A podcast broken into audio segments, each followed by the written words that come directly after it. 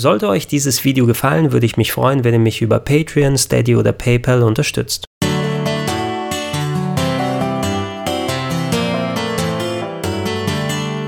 Schönen guten Tag und herzlich willkommen auf rpgheaven.de zu allem, was ihr wissen müsst über das Remake von Trials of Mana. Am 24.04. ist es soweit, dann kommt nämlich die Neuauflage des Nachfolgers von Secret of Mana für PS4, Nintendo Switch und den PC heraus. Wenn alles passt, dann solltet ihr aktuell in den Stores eine Demo finden, die nicht nur recht umfangreich ist, sondern bei der man auch den Spielstand in die finale Fassung mit übernehmen werden kann. Da ich bei sowas allerdings immer recht ungeduldig bin, durfte ich bereits vorab bei Square etliche Stunden reinspielen, habe nicht nur viel frische Footage mitgebracht, sondern auch einiges an ganz, ganz neuen Erkenntnissen.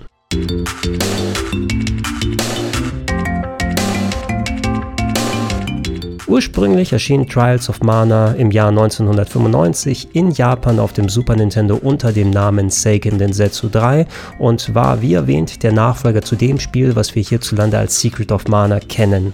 Leider blieb das Spiel damals den Japanern vorbehalten. Wer technisch ein wenig versierter war, der konnte sich mit ganz gut gelungenen Fanübersetzungen versorgen. Allerdings musste der Rest bis zum Sommer 2019 warten. Da gab es nämlich die Collection of Mana auf der Nintendo Switch und da war das nun in Trials of Mana umbenannte Seiken Densetsu 3 mit drauf, inklusive sogar komplett deutsch lokalisierten Texten. Als Fan der Serie hatte ich Trials of Mana natürlich immer in meinem Blickfeld, hatte aber leider nie die Gelegenheit, es ganz von vorne bis hinten durchzuzocken. Das hätte ich jetzt mit der Collection of Mana nachholen können, da aber parallel das vollwertige Remake angekündigt wurde, habe ich noch ein bisschen länger gewartet, diese Version jetzt ausführlich gezockt und bin danach nochmal zurückgegangen, um zum Vergleich das Original zu spielen. In beiden Fassungen ist Trials of Mana ein waschechtes Action-RPG. Aus insgesamt sechs Figuren sucht ihr euch einen Protagonisten und zwei Begleiter aus. Je nachdem, wie eure Wahl ausgefallen ist, individualisiert das den Spielablauf. Das heißt, ihr erlebt verschiedene Cutscenes, seht bestimmte Begebenheiten aus anderen Perspektiven. Es verändern sich auch die Gegner, die ihr bekämpft oder die Oberbösewichte. Und so entfaltet sich ein großes Abenteuer, in dem ihr in Echtzeit viele Gegner kloppen könnt, einiges an Story-Twists mitbekommt und die große Geschichte rund um den Mana-Baum und das Heilige Schwert erlebt. Etwas anders als beim Remake von Final Fantasy VII, bei dem ja das Original als Grundlage genommen wurde und da teilweise komplett neue Szenen, Dialoge, Layouts der Level und so weiter hinzugekommen sind, verhält es sich beim Remake von Trials of Mana ein bisschen dezenter. Ja, die Optik, die ist jetzt komplett polygonal. Ihr habt in 3D ausmodellierte Welten vor euch, die sich aber vom Layout, von der Positionierung der Charaktere, von den Story-Szenen, wie sie designt sind, von den Dungeons, wie wie sie ungefähr aussehen, sehr nah dran am Original orientieren. Ich habe zuerst das Remake äh, bis zu einer bestimmten Stelle gespielt und dann zum Vergleich nochmal das Original eingelegt und manche Szenen, die sind tatsächlich fast eins zu eins drin. Wie gesagt, nur ein bisschen aufgewertet, erweitert in der neuen Fassung. In der alten habt ihr hingegen ein etwas schnelleres Pacing, da die Cutscenes natürlich nicht mehr mit so viel Animation und vor allem Sprachausgabe aufwarten müssen.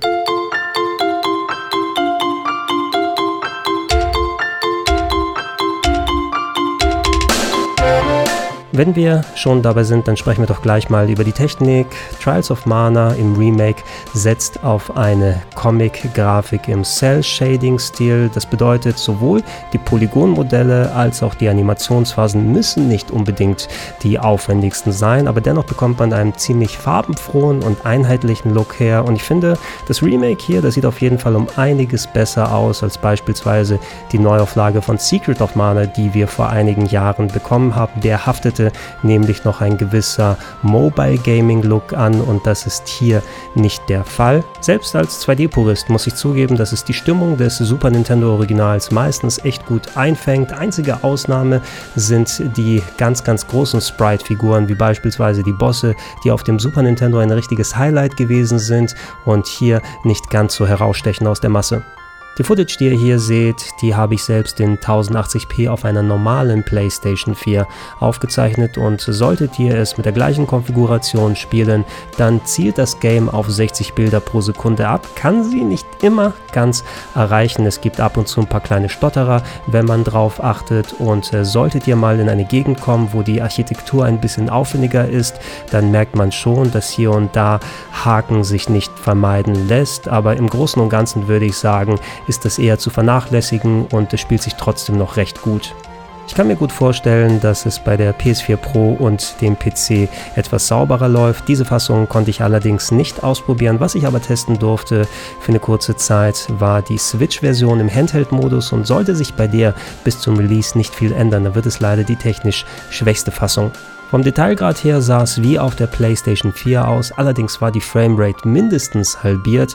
Ich konnte zwar keine großen Schlenker nach oben oder nach unten hin erkennen, für mein Gefühl waren wir aber sogar unter den 30 Bildern pro Sekunde und es gab ein nicht so angenehmes Dauerruckeln. Das ist bestimmt was, an das man sich gewöhnen kann mit etwas Zeit. Allerdings, wenn man von der halbwegs flüssigen PS4-Fassung zu der Switch wechselt, dann ist das doch ein sehr, sehr großer Unterschied. Leider durfte ich diese Version nicht aufzeichnen für euch. Ich kann mir auch vorstellen, dass hier eventuell der Docked-Modus ein wenig weiterhilft. Sollte es aber wie gesagt so bleiben, dann würde ich fast trotz der Tragbarkeit von der Switch-Version abraten. Eine Sache, die mir am Remake echt gut gefallen hat, sind die vielen Einstellmöglichkeiten. Ihr dürft euch nämlich nicht nur aussuchen, in welcher Textsprache ihr das Spiel zocken wollt, sondern auch welche Sprachausgabe ihr hört. In Japanisch sind die Texte schön gelungen und man hat die gewohnte Qualität. Auch die englische Synchro hat mir gefallen, wobei die ein klein wenig theatralischer und märchenhafter klingt, was aber zur Ausrichtung der Story echt gut passt. 静かに 伝説ではマナの聖域への扉はアルテナをはじめ各地に点在しているマナストーンを操作することにより現れるという Angela, allow me to explain. As you know, we must control the mana stones to gain access to the sanctuary.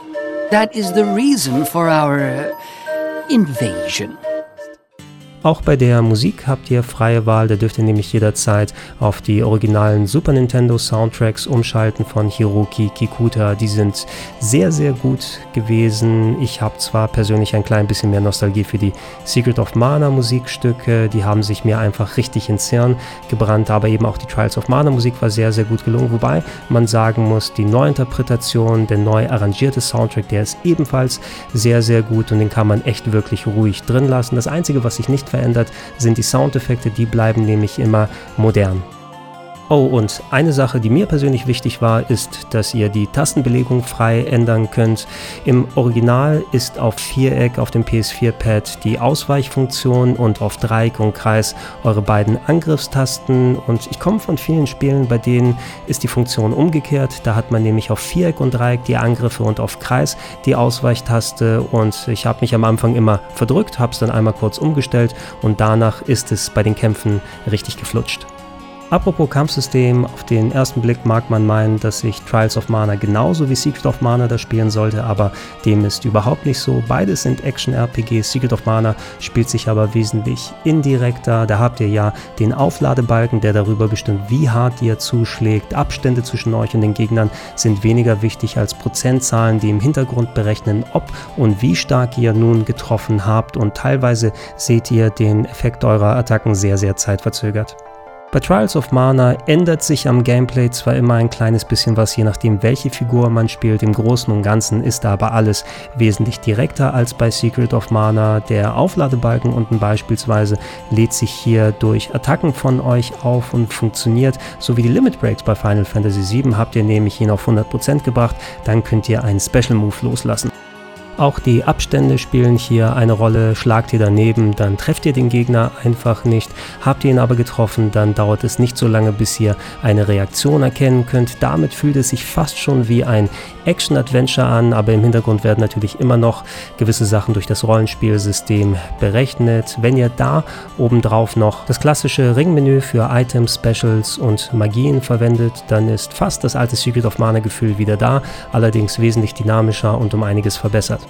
Beim Remake nun sind all diese Elemente vorhanden, aber natürlich auf eine 3D-Welt etwas umgebaut. Ihr habt die Möglichkeit, einen Lock-on bei Gegnern zu machen, den anvisierten Gegner zu ändern. Ihr habt eine Sprungtaste, mit der ihr nicht nur in den Locations herumhüpfen könnt und so nach geheimen Schätzen sucht, sondern auch im Kampf wird es wichtig, um beispielsweise Gegner in der Luft zu treffen. Wenn ihr nicht über die Ringmenüs agieren wollt für Items und für Specials, könnt ihr die auch auf Shortcuts drauflegen, die sich stets frei belegen lassen und Gegner Gegner, die sind jetzt jederzeit in den Dungeons zu sehen. Wenn ihr nah rangeht, dann lasst ihr euch auf ein Gefecht ein. Dann wird um euch drumherum eine unsichtbare Barriere aufgebaut, die ihr aber sehr schnell dazu benutzen könnt, das Kampfgeschehen zu verlassen. Also ist sie kein großes Hindernis. Im Großen und Ganzen stellt sich auch hier ein schönes Action-Adventure-Kampfgefühl ein.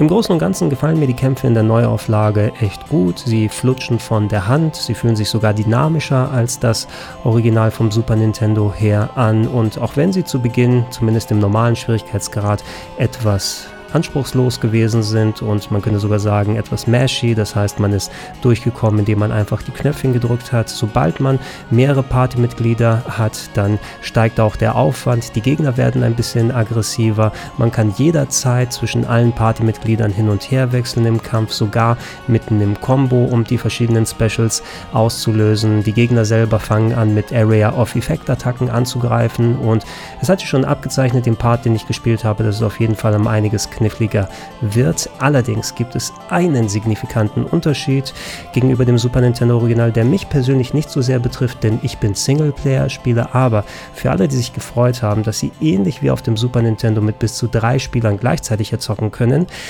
nee, dem ist nicht der Fall, denn der Multiplayer, der wurde komplett entfernt. Oh mein Gott!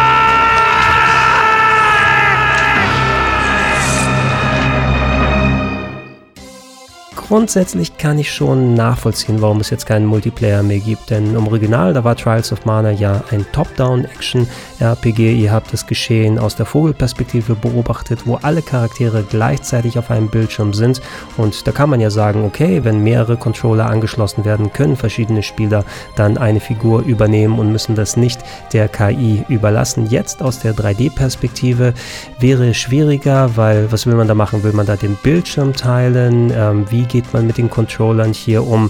Müsste man vielleicht am ehesten eine Online-Multiplayer-Funktion machen, aber dann sitzt man nicht beieinander und der gleiche Spielspaß kann sich vielleicht nicht einstellen. Lösbar ist das Problem schon. Auf die eine oder andere Art hätte man bestimmt eine Möglichkeit gefunden, anstatt es komplett hier rauszunehmen. Wie gesagt, mich persönlich betrifft das nicht so sehr, aber ich habe mich mit einigen anderen Secret of Mana-Fans ausgetauscht und die waren schon ein wenig bedröppelt, dass sie jetzt nicht mit ihren besten Kumpels spielen können.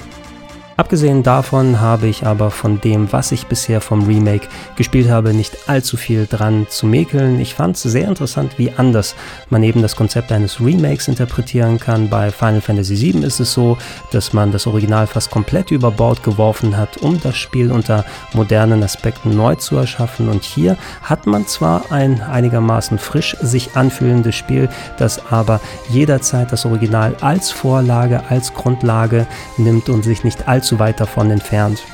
Die Sache mit den wählbaren Protagonisten und Nebencharakteren, das ist echt eine clevere Idee, denn so bleibt die Motivation nach dem Durchspielen hoch, es zumindest noch einmal zu versuchen, um andere Perspektiven in der Story zu erleben und neues Gameplay auszuprobieren. Darüber hinaus wird das Remake noch etliche Upgrades und Neuerungen gegenüber dem Super Nintendo Original bieten, beispielsweise in der Entwicklung eurer Figuren. Da sind neue Klassen hinzugekommen, die es nicht so auf dem SNES e gegeben hat.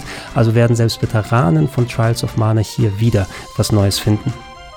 Ich werde natürlich viel mehr ins Detail gehen, wenn ich die finale Fassung zum Review da habe. Eine kleine Sache möchte ich dennoch nochmal explizit erwähnen, und zwar den dynamischen Tag- und Nachtwechsel. Der ist nicht nur kosmetischer Natur, sondern je nach Uhrzeit ändern sich die Personen, mit denen ihr innerorts interagieren könnt. Bestimmte Storyparts sind an bestimmte Uhrzeiten gebunden und wenn ihr draußen in den Kampfgebieten seid, dann kann es nachts zum Beispiel sein, dass euch andere Fähigkeiten zur Verfügung stehen, dass Gegner schlafen und ihr damit die Möglichkeit habt, euch an denen vorbeizuschleichen oder ein paar extra Angriffe auszuüben. Und das ist eine von vielen Sachen, bei denen sich anscheinend viel Gedanken gemacht wurde. Wie gesagt, dazu aber mehr im finalen Review.